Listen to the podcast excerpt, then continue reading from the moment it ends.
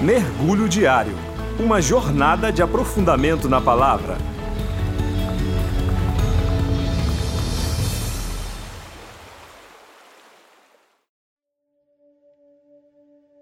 Olá, meu nome é Gustavo e hoje nós vamos mergulhar no texto que se encontra na carta de Hebreus, capítulo 8, do versículo 6 ao 9. E o texto diz: Agora, porém, o ministério que Jesus recebeu é superior ao deles. Assim como também a aliança da qual ele é mediador é superior à antiga, sendo baseada em promessas superiores. Pois, se aquela primeira aliança fosse perfeita, não seria necessário procurar lugar para outra. Deus, porém, achou o povo em, em falta e disse: Estão chegando os dias, declara o Senhor, quando farei uma nova aliança com a comunidade de Israel e com a comunidade de Judá.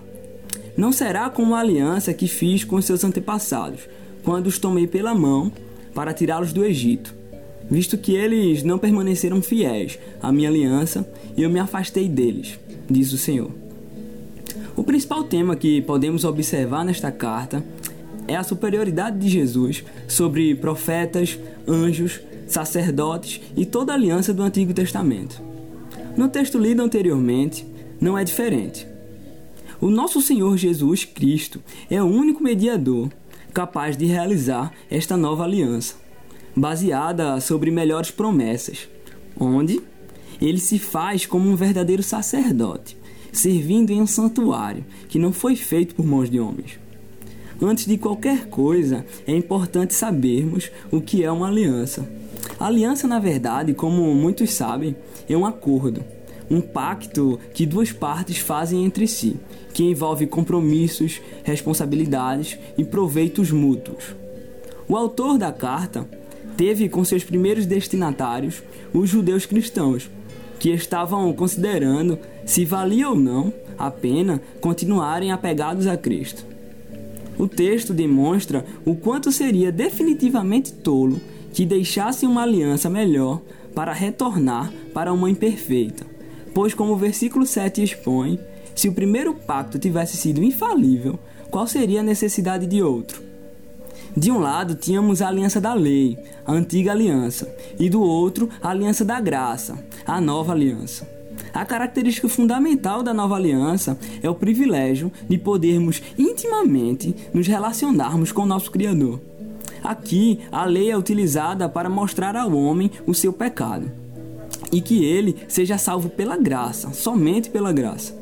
Ou seja, é notório um pleno amadurecimento daquilo que era seguido.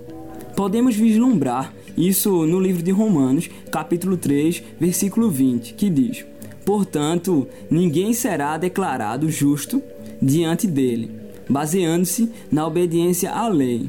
Pois é mediante a lei que nos tornamos plenamente conscientes do pecado.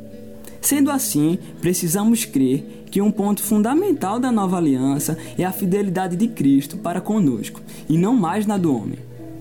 Essa é a segurança de nossa salvação.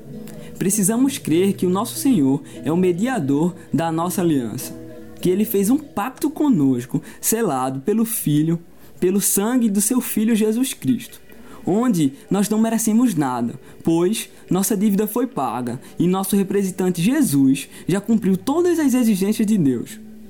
Portanto, não há nada contra nós. Isso nos dá o conforto para que desapeguemos das coisas desse mundo e vivamos de fato para a glória dele. Creio que Deus não vai faltar com Sua palavra e que não vai me desamparar, jamais. Jesus é crido em verdade e onde as pessoas se arrependeram de seus pecados e reconheceram a necessidade de se voltar para Ele.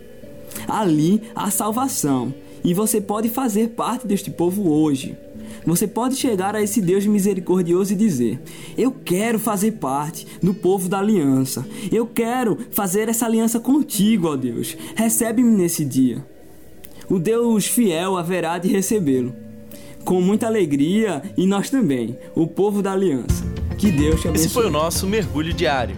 Nossa visão é viver o Evangelho e compartilhá-lo de maneira integral e contextualizada, inspirando as pessoas a amarem a Deus e ao próximo, transformando a cidade do Recife e o mundo.